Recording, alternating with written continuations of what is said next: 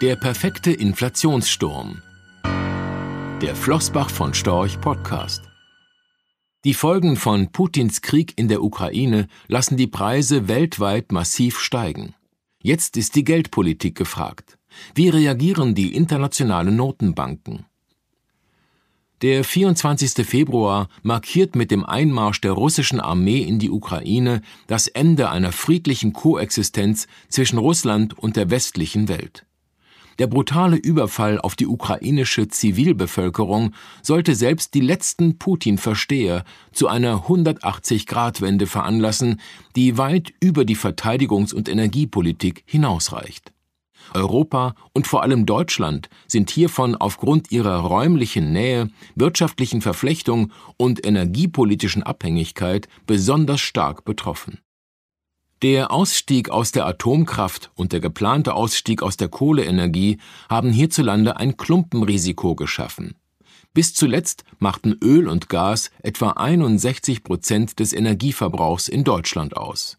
Dabei wurden 55 Prozent des Gases und 42 Prozent des Öls aus Russland bezogen. Wer hätte es noch vor einigen Monaten für möglich gehalten, dass ein grüner Wirtschaftsminister nach Katar reist, um Gaslieferungen an Deutschland zu erbitten?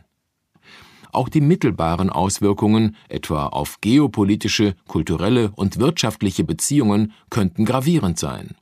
Dies betrifft auch das Verhältnis des Westens zu China, das treu an Russlands Seite zu stehen scheint.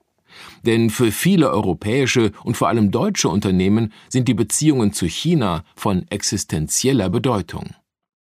Putins Angriffskrieg trifft die Welt zu einem Zeitpunkt, an dem die Nachwirkungen der Pandemie in Form unterbrochener Lieferketten noch nicht überwunden und die Energie- und Rohstoffpreise schon stark gestiegen sind. Jetzt klettern sie auf schmerzhafte Niveaus.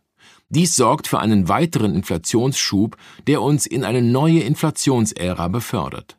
Seit Anfang der 1980er Jahre bis vor einem Jahr befand sich die Inflation auf dem Rückzug. Jetzt braut sich ein perfekter Inflationssturm zusammen. Alan Blinder, der ehemalige Vizepräsident der US-Notenbank Federal Reserve, hat das Ergebnis einer erfolgreichen Inflationsbekämpfung einmal wie folgt bezeichnet. Preisstabilität ist dann, wenn die Leute aufgehört haben, über Inflation zu reden. Umgekehrt könnte man sagen, Inflation ist dann, wenn die Leute ständig darüber reden. Spätestens seit dem drastischen Anstieg der Benzin-, Strom- und Gaspreise ist dieser Punkt erreicht. Auch der extreme Anstieg der deutschen Produzentenpreise im März markierte mit einer Teuerungsrate von 30,9 Prozent den höchsten Wert in der Geschichte der Bundesrepublik.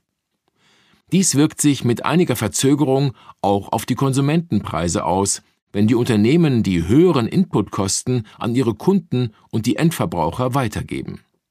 So stieg die Konsumentenpreisinflation im März in Deutschland auf 7,3 Prozent und verzeichnete damit den höchsten Preisanstieg seit 1974. Gleichzeitig erreichte die Inflation in der Eurozone mit 7,5 Prozent den mit Abstand höchsten Wert seit Einführung des Euro. Selbst die sogenannte Kerninflation, die den Anstieg der Energie- und Nahrungsmittelpreise ausklammert, erreichte mit drei Prozent einen neuen Rekordwert.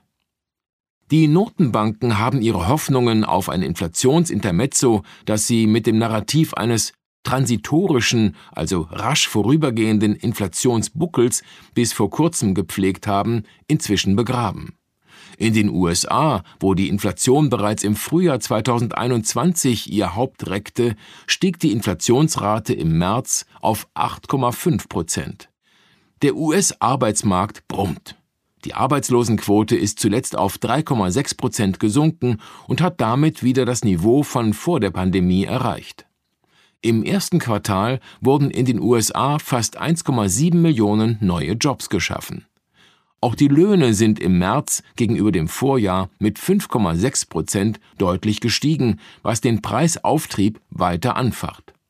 Dank des Booms am Arbeitsmarkt kann sich die US-Notenbank Federal Reserve Fed nun auf das Ziel der Preisstabilität konzentrieren.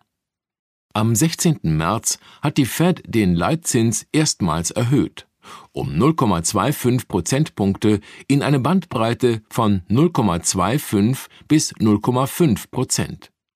Weitere Zinserhöhungsschritte sollen dieses Jahr folgen.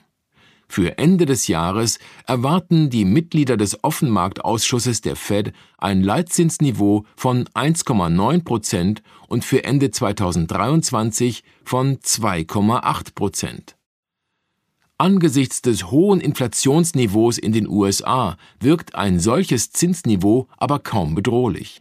So dürfte der erste Zinsschritt weniger den Beginn einer echten Zinswende markieren, sondern eher den Versuch, das Zinsniveau wieder etwas zu normalisieren. Mit dem Signal, die Inflation nicht auf die leichte Schulter zu nehmen, soll auch das Vertrauen in die Politik der US-Notenbank gestärkt werden. Hiervon kann bei der Zinspolitik der Europäischen Zentralbank EZB noch nicht gesprochen werden. Sie hinkt der Fed noch ein gutes Stück hinterher, obwohl die Inflation in der Eurozone zuletzt ebenfalls eine außergewöhnliche Dynamik entfaltet hat. Nach ihrer jüngsten Sitzung am 10. März hat die EZB aber zumindest ihre realitätsfremden Inflationsprognosen in Teilen revidiert. Für 2022 erwartet sie nun eine Inflationsrate von 5,1 Prozent, was angesichts der aktuellen Entwicklung immer noch recht optimistisch erscheint. Danach soll der Spuk aber wieder vorbei sein. Für 2023 nannte sie eine Inflationserwartung von nur noch 2,1 Prozent und für 2024 erstmals wieder eine geldpolitisch korrekte Erwartung von 1,9 Prozent. Mit diesem Inflationsoptimismus kauft sich die EZB Zeit. Immerhin könnten die Anleihekäufe im dritten Quartal dieses Jahres auslaufen. Erst einige Zeit später soll dann auch der Leitzins erstmals seit 2011 wieder über die Nulllinie gehoben werden. Das sind keine guten Nachrichten für Sparbuchfans, die angesichts negativer Realzinsen mit einem deutlichen Wertverlust ihrer Einlagen rechnen müssen. Rechtlicher Hinweis. Diese Publikation dient unter anderem als Werbemitteilung. Sie richtet sich ausschließlich an deutschsprachige Anleger mit Wohnsitz bzw. Sitz in Deutschland, Österreich, Luxemburg und in der Schweiz. Die in dieser Veröffentlichung enthaltenen Informationen und zum Ausdruck gebrachten Meinungen geben die Einschätzungen von Flossbach von Storch zum Zeitpunkt der Veröffentlichung wieder und können sich jederzeit ohne vorherige Ankündigung ändern Angaben zu in die Zukunft gerichteten Aussagen spiegeln die Zukunftserwartung von Flossbach von Storch wider, können aber erheblich von den tatsächlichen Entwicklungen und Ergebnissen abweichen. Für die Richtigkeit und Vollständigkeit kann keine Gewähr übernommen werden. Der Wert jedes Investments kann sinken oder steigen, und Sie erhalten möglicherweise nicht den investierten Geldbetrag zurück mit dieser Veröffentlichung wird kein Angebot zum Verkauf, Kauf oder zur Zeichnung von Wertpapieren oder sonstigen Titeln unterbreitet. Die enthaltenen Informationen und Einschätzungen stellen keine Anlageberatung oder sonstige Empfehlung dar. Sie ersetzen unter anderem keine individuelle Anlageberatung.